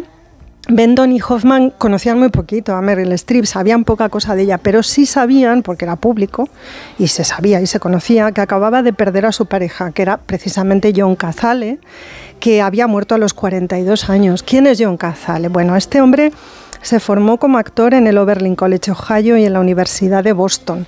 Era un excelentísimo actor de teatro, era amigo de Al Pacino, con quien había coincidido desde muy muy jóvenes en la escena neoyorquina y bueno, habían desarrollado una relación de amistad y con él además había actuado en El Padrino 1, en El Padrino 2, había hecho Tarde de Perros de Sidney Lumet en 1975, llevamos tres películas. Cazale en total en su vida hizo cinco. ¿Y qué películas? Madre mía. ¿Y qué películas? Las otras dos que nos encantan también, The Conversation, la peli con Jim Hackman, que es quizá una de las menos vistas, pero es una película de culto que yo confieso que vi hace unos pocos meses por azar, ¿eh? no la había visto nunca antes y me quedé bastante flipada, o sea que la recomiendo muchísimo, está en nuestra plataforma amiga. Y, eh, y luego la última de todas, la que vengo a comentar también un poco hoy, El cazador, ¿no? de Deer Hunter, la peli de, de que mencioné. Pero sobre todo eh, a John Cazale, nuestros oyentes lo van a recordar por su papel de Fredo Corleone, el hermano mayor de Michael, que lo traiciona en El Padrino 1 y 2. ¿Quién nos recuerda, por ejemplo, este momento? Siempre he mirado por ti, Fredo. Claro, siempre has mirado. El hermano pequeño mirando por el mayor. ¿Has pensado en eso, eh? ¿No lo has pensado una sola vez? Que Fredo haga esto, que Fredo haga lo otro. Que Fredo se ocupe de, de, de una club de mala muerte. Que Fredo vaya a recibir a Mengano al aeropuerto. Soy el hermano mayor Mike y todo el mundo me da de lado. Fue la voluntad de papá. ¡Y la mía no cuenta! No soy un inútil, sé pensar. No soy un imbécil. Soy muy listo y merezco respeto. Ay, qué patetismo. Eh, todos sus personajes transitan, digamos, ese camino, ¿no? El camino de lo profundo, de lo hondo, del, como del trauma personal, de lo recóndito, de lo patético. Bueno, él eh, termina de trabajar con Coppola en Los Dos Padrinos y decide volver a hacer teatro, ¿no? Porque es lo que le gusta y es para lo que se ha formado. En el verano del 76 protagoniza Measure for Measure, que es una obra menor de Shakespeare, con Sam Watterson y allí es donde conoce a Meryl Streep. Entonces ella tiene una carrera también como actriz de teatro, pero es más joven que él y lleva menos tiempo trabajando. Ambos se enamoran al instante, comienzan a vivir juntos en un loft en Manhattan. Israel Horovitz, con quien Cazale había hecho muchísimo teatro y que era amigo de la pareja, decía que eran únicos juntos y únicos por separado, porque eran dos personas con una idiosincrasia, una apariencia física, todo muy particular, o sea, eran muy particulares, ¿no? Bueno, eh, Meryl Streep es una mujer muy guapa, él no, pero es verdad que la belleza de ella tampoco es típica. Entonces, bueno, debían formar una pareja muy, muy, muy interesante, muy magnética y muy atrayente. Eh, tenían reconocimiento, les iba muy bien en sus respectivas carreras como actores, aunque Cazale en ese momento es el famoso y bueno, él está determinado a casarse con Streep en cuanto pueda tomarse un descanso. En la primavera del año 77, él está ensayando para un Agamenón en el Lincoln Center, donde se hacía el teatro guay en Nueva York entonces, y empieza a encontrarse mal, muy mal. El director del montaje, John Papp, le consigue una cita con su médico personal, un médico de la Periside. Subrayo esto porque mm, quiero que entendáis que estos actores, que ya tenían reconocimientos y ya hacían películas, no tenían seguros médicos. Y era muy difícil afrontar una enfermedad, sobre todo si una enfermedad seria y grave, porque no tenías cobertura médica. Esto que pasa en Estados Unidos y que ahora a lo mejor estamos empezando ¿no? a ver qué puede suceder también en nuestro país. Lo subrayo por eso, porque veréis de lo que va la historia. Eh, bueno, Cazal, Strip y el propio PAP reciben en muy poquito tiempo la noticia del diagnóstico. Cazale tiene un cáncer de pulmón con metástasis y el pronóstico en consecuencia es fatal. Eh, él tiene que abandonar la producción teatral en la que estaba enrolado. Eh, Meryl Streep decide dedicarle bueno, unos meses de su vida, le acompaña y le cuida durante su primera hospitalización. Y está también con él siempre su amigo Al Pacino. A los dos les han ofrecido papeles en la película que está preparando Simino, El Cazador, una película que se va a ir rodando a lo largo de 1978.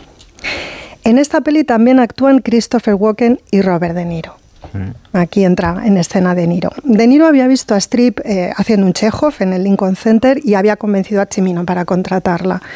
Strip acepta para estar cerca de Cazale y Al Pacino se ocupa durante el rodaje de la película de llevarle a las sesiones de radioterapia. O sea, aquí lo que hay es una red de amistad funcionando para soportar, digamos, la situación de una persona que está en una situación, valga la redundancia, de muchísima fragilidad.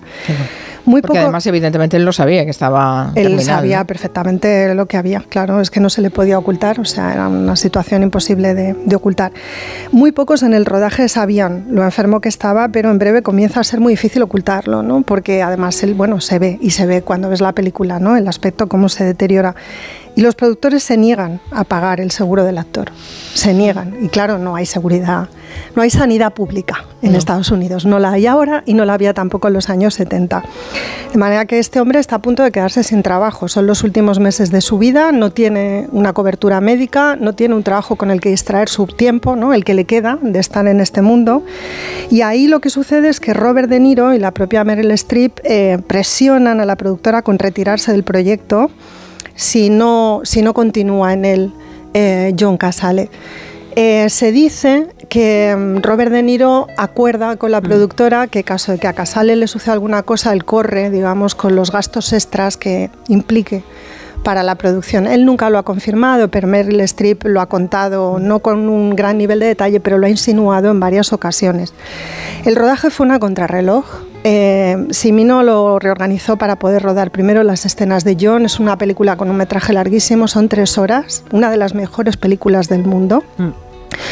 La enfermedad de Casal empeora al tiempo que crecen los costes del tratamiento. Strip compromete el rodaje de la serie Holocausto para poder pagarlo, porque sabe que una vez que termina la película su pareja va a seguir necesitando atención médica y no tienen dinero suficiente como para afrontar algo así. Ella se tiene que marchar a Austria durante dos meses y en ese tiempo Al Pacino continúa llevando a Casale a sus sesiones de radioterapia. Perdonad, me emociona un poco, pero Casale murió antes del estreno del Cazador y así lo recuerda Meryl Streep como actor. Incluso cuando interpretaba los papeles más divertidos, siempre había algo trágico en ellos. E incluso cuando interpretaba los papeles más trágicos, había algo de humor. Y así hablaba también Meryl Streep de su gran amigo, su faro, como dice ella, Robert De Niro, nada, hace unos poquitos meses. Es un hombre con muchas contradicciones. Tiene como cualidad una gran consistencia de carácter, pero como actor es completamente impredecible.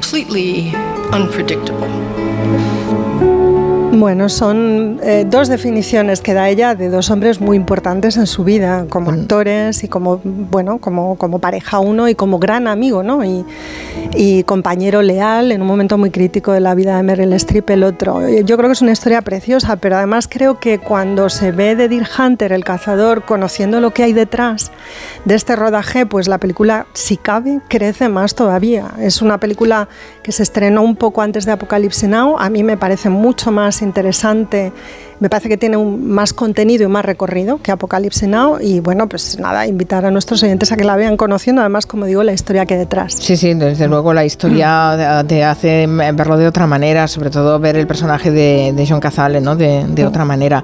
Mm, Realmente Robert De Niro, y que no lo conozco de nada, esa, esa, pena de no conocerlo de nada, em, em, puedo entender ¿eh? la descripción que hace Meryl Streep. Debe ser una, una persona curiosa, sí. eh, con muchas contradicciones, pero pero realmente habla mucho en su favor que haya, una, es, haya hecho eso yo, por eso amigo y nunca lo haya dicho. Es que te lo dice todo, claro, te lo dice es increíble, todo de ¿no? la personalidad de, de, Robert De Niro en este caso, ¿no? Sí, yo sí. creo que esa historia silenciada por él tantos años y que Meryl Streep al final con los años lo suelta, te dice todo. Sí, a mí me parece que él es un personaje muy John Ford en esto, que hace una semana apenas estábamos aquí hablando de él. Es un tipo que claramente debe tener un funcionamiento, digamos, mental con mucha integridad y una brújula moral muy clara. Bueno, un personajazo y la historia creo que es una, es una bella historia. Mm. Bueno, y el papel de Al Pacino también, perdona, ¿eh? Llegando sí, sí, sí, dos meses. Sí, dos meses hay, un, hay un documental que se puede ver en YouTube, lo que pasa es que, bueno, está en inglés y no sé si todo el mundo puede acceder por igual, que se llama I Knew It Was You, que es la frase que le dice Michael Alfredo, no mm. sé que fuiste tú.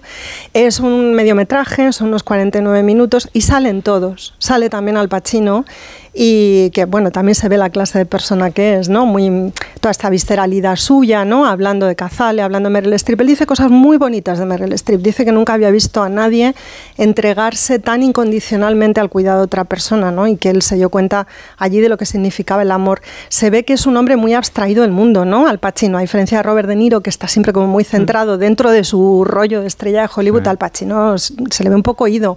Pero cuando habla de esta historia lo hace con una gran coherencia. Mm, qué interesante. Bueno, pues hablando de cine, eh, que me encanta porque además es lo que decíamos y prometíamos, ¿eh? una historia de amor, de amistad y de cine. Pero hablando de cine, eh, tenemos que volver a Galicia. Mm, porque en Leiro hay una, es una pequeña localidad de Orense, está el espíritu de Cinema Paradiso, nos ha contado Anton sí, ¿no? Sí, sí. Sí, sí, esto es Cinema Paradiso 2. Esa es la historia, la, historia real, por supuesto, de Ernesto, Ernesto Romero. Ernesto Romero vive en Leiro. Leiro es una de las eh, villas importantes del Ribeiro. En, el Ribeiro, digamos que hay dos zonas importantes a ambos lados del río Avia, lo, que, lo que está en Rivadavia propiamente, que es la villa grande, la capital de la comarca, y está Leiro, donde también hay un vino del Ribeiro, la verdad es que tiene otras características si lo conoces bien. En 1983 en Leiro vivían 3.000 personas, o sea que tampoco era, era, un ejemplo todavía de Galicia despoblada. Y Ernesto, Ernesto Romero, para ver Cinema Paradiso, montó un cine. montó un cine para ver eh, Qué bueno. Cinema Paradiso porque la historia de Ernesto es ser proyeccionista desde, desde su adolescencia. En su adolescencia estuvo por, por, Vigo, estuvo por Vila García de Arousa y eh, trabajando de proyeccionista. Imagino que, que, salió con 14 años, creo, del, Ribeiro. Imagino que empezaría de, auxiliar de, de, proyección, ¿no? Y su amor por el cine es, eh, es inmenso, es inmenso. En 2010 en 2010 ya llevaba muchos años eh, funcionando su cine, que se llama Nuevo Cine, se gastó una pasta importante, hipotecó su casa, porque además el cine es parte de su casa, para equipar la sala con tecnología 3D y proyectar Avatar no sé si le, valió la pena. El cine, el cine eh, acoge a 140 personas. Eh, hoy sí que hay que... En una localidad hablamos de, de 3.000. toda la comarca debe ir al cine, ¿no? era de, de 3.000 cuando él inaugura el cine en los años 80. Ahora es de 1.500 vecinos. Imagínate. imagínate lo que es. Él mantiene, mantiene la sala eh, y hay una cosa de, pura de cinéfilo que es, eh, bueno, que tiene una colección de fotos, de objetos ocultos, de autógrafos de Machín, de Lina Morgan, de Rafaela Aparicio, de Safatornil, y tiene algo que es bastante más cool. Él mantiene eh, correspondencia con Salvatore Cazzo. Salvatore Cazzo es Totó, es el niño que hacía de Totó en Cinema Paradiso que también era proyeccionista. Y él, buscando y rebuscando en Facebook y echando mano de su traductor eh, en, su, móvil, eh, mantiene una correspondencia y una relación con, con, Salvatore Caccio. O sea que el, Cinema Paradiso es eh, la historia de su vida y él vive como. no deja de ser una reencarnación de, del propio Totó. Y, bueno, ha ido creciendo como, como crece el personaje de Toto en, la, película. Eh, dentro de poco, eh, Ernesto protagonizará también una película documental de un documentalista muy importante, eh, joven, pero que ha empezado con mucho con mucha fuerza en Galicia, que se llama Simón Seven, que es un, francés afincado en, en Galicia y él, protagonizará ese documental que contará con más detalles esta historia. Y bueno, como todas las historias bonitas, hay una historia dentro de una historia.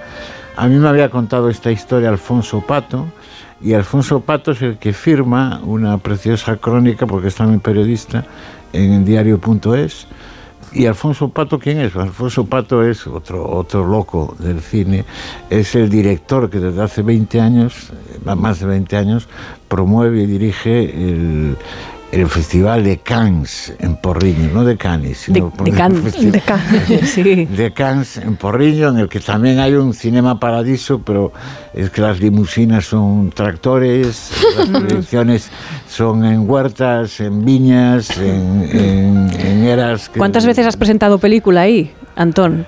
Bueno, eh, algunas veces, pero tengo el, el, premio más importante que considero yo que tengo es el premio Pedigrí de Cannes. eh, te dan el premio Pedigrí que tienes que poner las, los dedos como si fueran las pezuñas de un can, de un perro, can es, es perro, y allí están en, las, en, la, en la plaza parroquial de, de Cannes, allí están mis, mis huellas. Me siento orgullosísimo. Claro, es hombre. el premio que te lo dan por, por trayectoria. Tan, más orgulloso yo creo que la verdad de Bellas Artes.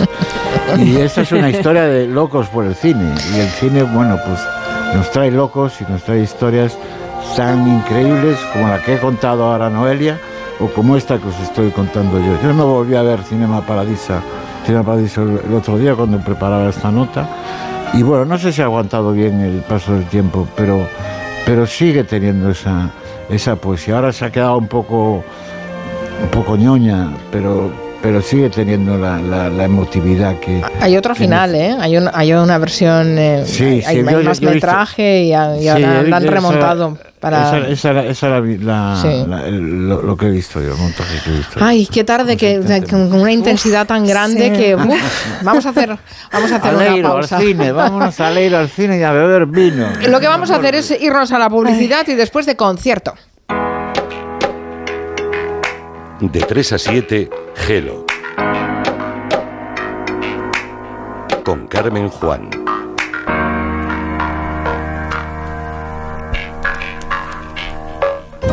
Me comunican que el aeropuerto ha desaparecido. Hay que cubrir el colapso de los transportes, ¿vale? ¿Y si cubrimos la crisis de abastecimiento? Oiga, ¿cómo que no hay aeropuerto? Que no hay aeropuerto, caballero. ¿Te imaginas un día sin aeropuertos? Descúbrelo en undiasinaeropuertos.com. AENA, aeropuertos para ti. Ministerio de Transportes, Movilidad y Agenda Urbana. Gobierno de España. Me toca la revisión del coche. Eurorepar Car Service. Necesito un taller cerca de casa. Eurorepar Car Service. Quiero la mejor relación calidad-precio. Eurorepar Car Service. Tu taller multimarca de confianza es Eurorepar Car Service. Eurorepar Car Service. Ahora, ven a descubrir las ofertas del 20 aniversario. Tus hijos ya son adolescentes y es lógico y normal que te preocupe algo así. Ahora que han crecido ya no hacen planes con nosotros. Se quedan en casa solos o eso dicen. Y me preocupa lo que pueda pasar. Pues eso con Securitas Direct tiene solución, porque con su alarma estarán protegidos dentro de casa ante cualquier emergencia y con sus cámaras podrás ver que todo va bien, porque tú sabes lo que te preocupa y ellos saben cómo solucionarlo. Llama ahora al 900-272-272 o entra en securitasdirect.es. Me levanto a las 7, a las 9 entro a trabajar, salgo a las 6, pongo la lavadora, la compra, la cena. Con Revital puedes con eso y con mucho más. Revital con jalea real mantiene tu energía a lo largo del día. Revital de Pharma OTC. Soy un enfermo de ELA y seguro que me imaginas en una silla, pero mi mayor soporte no es ese, sino la silla en la que se sientan mis acompañantes. Tú también puedes sentarte y sentirte cerca haciéndote socio en ffluzon.org con la colaboración del Ministerio de Derechos Sociales y Agenda 2030. Cuando Nico abrió su paquete de Amazon fue amor a primera vista. Con su diseño depurado y gran poder de succión, el aspirador derrochaba calidad por los cuatro costados y por un precio menor del que jamás habría soñado. Cinco estrellas de Nico. Empieza a buscar en Amazon hoy mismo. En CEPSA los descuentos no paran. Ahorra hasta 12 céntimos por litro en todos tus repostajes. Solo por ser cliente de Porque tú vuelves y pagues como pagues. Date de alta ya en CEPSA.es. Es fácil, rápido y totalmente gratis. Nuestros descuentos no paran. Infórmate en CEPSA.es y en las estaciones de servicio CEPSA. Se interna por el dormitorio, entra en la cama, centra Energisil. Vigor, vigor, vigor, vigor, vigor, vigor. Energisil, vigor. Onda Cero.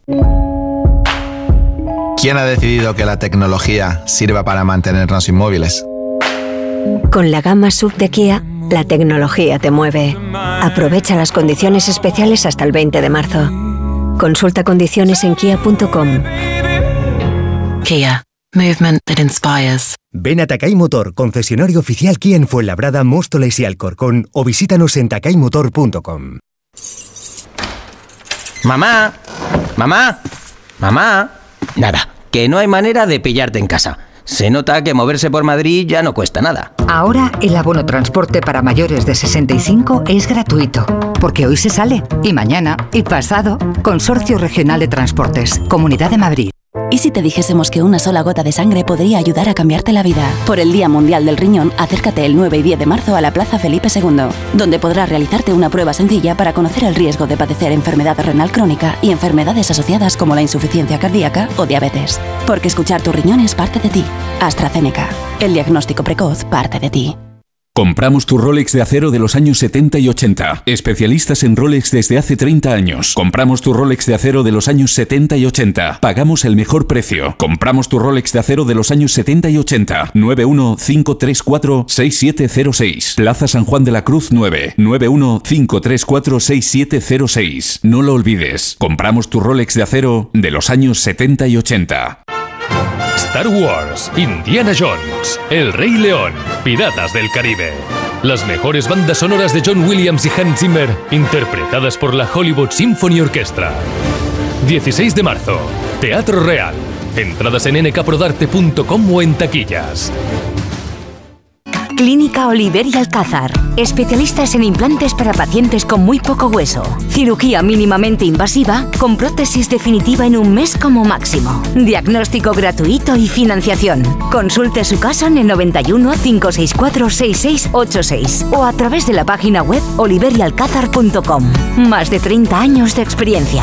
A la hora de alquilar, ¿experimentas el pánico de elegir el inquilino adecuado? ¿O confías en la selección de un inquilino solvente y fiable a los especialistas en protección a propietarios? Cada día somos más los que disfrutamos de la protección de alquiler seguro. Llama ahora al 910-775-775. Alquiler seguro. 910-775-775.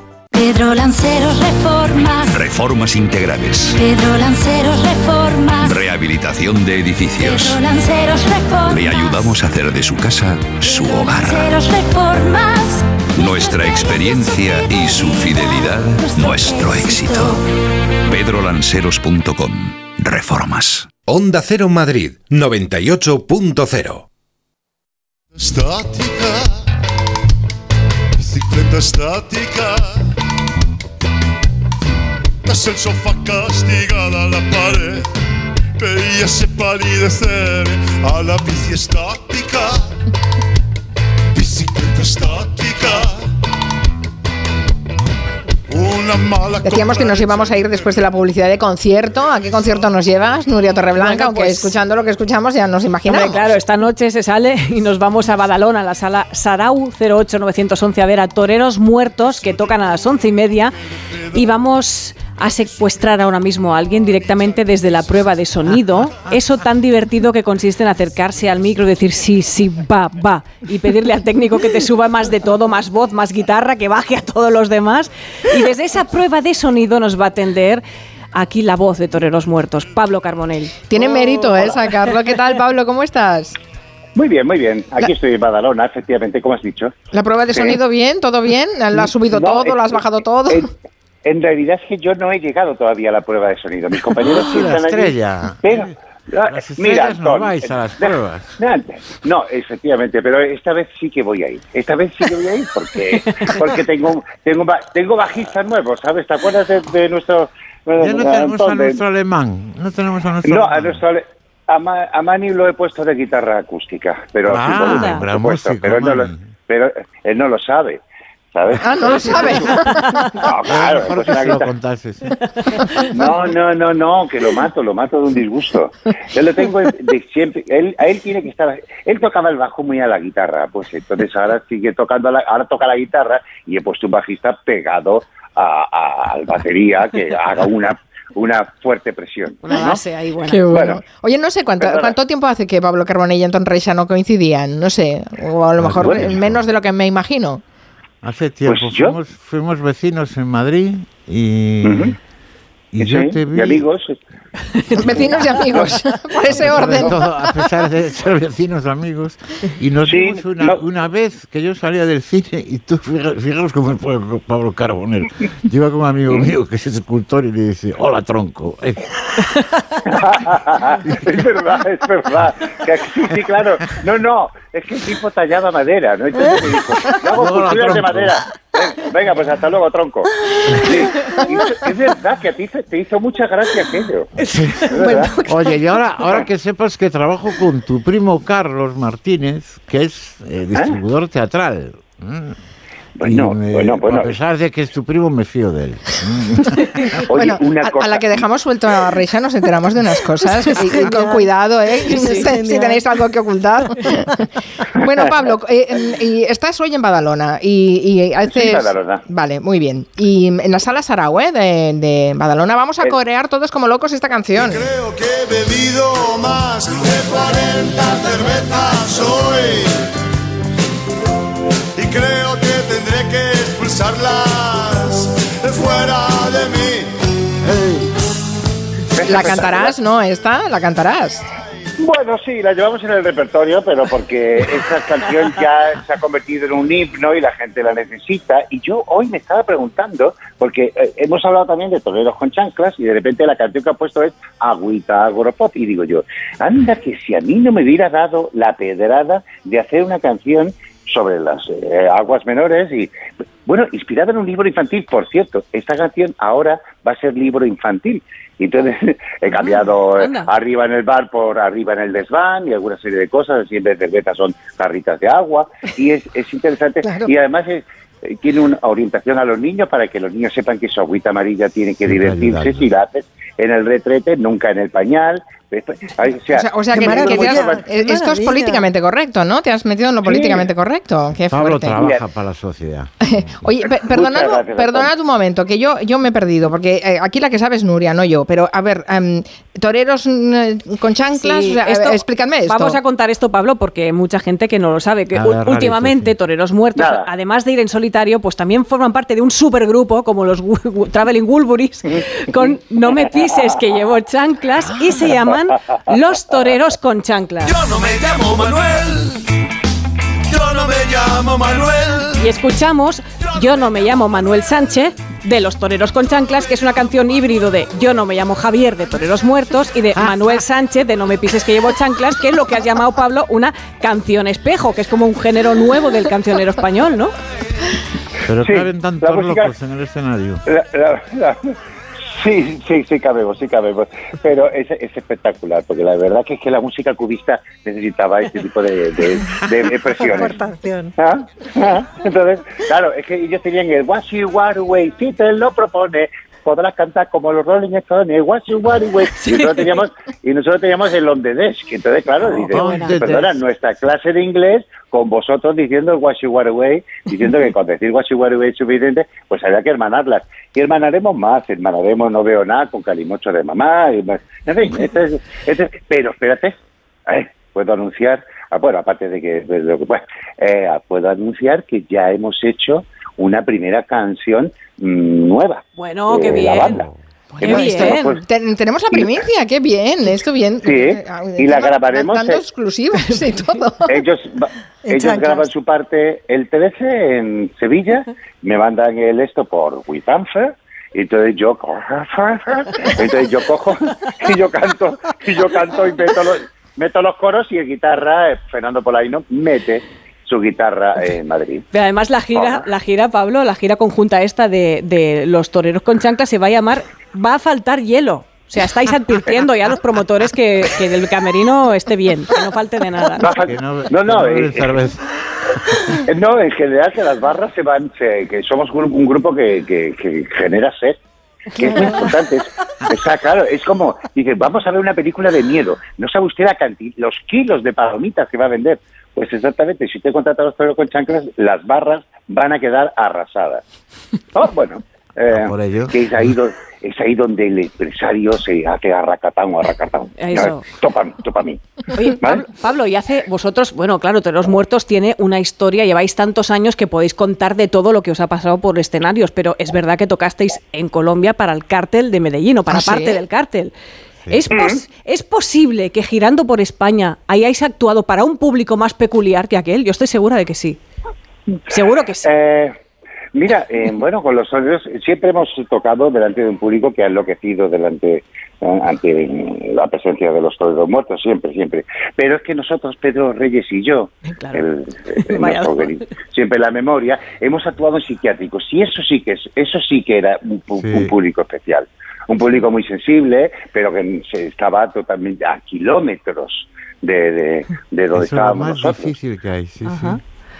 Sí, pero fíjate, era una gente que no, se- no bueno, espérate, la directora del psiquiátrico también era para verla, porque dice, ha venido, ha venido un grupo de humor. Pedro y Así Pablo. Que ya sabéis, sí, allí que ya sabéis que tenéis que reíros y aplaudir, ¿no? Me hizo mucha ¿Esto es lo que decía la directora? Ay, la señor. directora le dijo, "Se- ha, ha venido un grupo de humor, así que ya sabéis que tenéis que reíros y aplaudir. Y yo Veo dije, que no quieres "Esta hablar de mujer- los narcos, que es lo que, lo que te han preguntado. Ah, bueno, de los narcos. Pues mira, es que precisamente, precisamente nos han llamado ahora para cuatro, cuatro conciertos al- para los toreros muertos en Colombia. Lo que pasa, sí, pero son sí cuatro conciertos distribuidos en 15 días, en agosto. No sé qué va a decir mi familia cuando, bueno, me diga, oye, perdona, pero ya está bien de la bromita colombiana. Nos vamos nosotros también. Claro. Que- sí, Hombre, claro, hombre, si es en 15 días, agosto, te llevas la familia, está bien. Claro, un tour, hombre. un tour por Sí. Colombia. Está muy bien. Está bien. Bueno, tú también escribes libros, que no olvidemos esa faceta que tiene como escritor también Pablo Carbonell. El, el último es este, el, el nombre de los tontos está escrito en todas partes. Este es el último, ¿no? Y ya debe tener Sí. dos añitos ya. Mira, Books, sí. es ese. Este sí, no, es el Blacky Books es el, el nombre, el mundo de la tarántula. Luego publiqué Sí, este- exacto, es una autobiografía. Sí, sí, magnífico. Hablamos de él y lo recomendamos sí, sí. además en el Comanche, sí.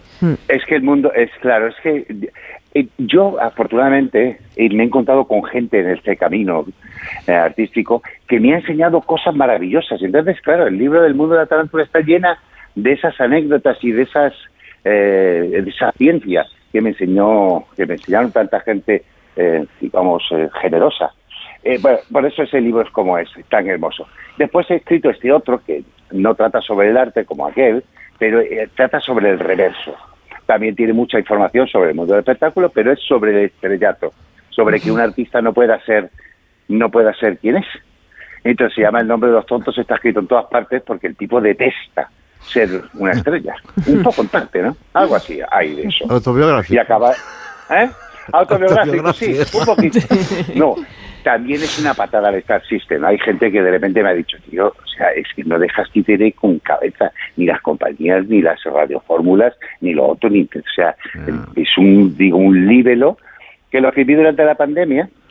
eh, y bueno, dije, voy a hacer una novela negra, un tipo que está en el corredor de la muerte y que nadie sepa por qué está. Y, y vamos viendo un montón de personajes y dice, a este, este merece morir. O sea, es un juego con, es un juego con el lector. Digamos que el lector, eh, pues eso, le provocamos moral, moralmente si merece algunos personajes morir o no.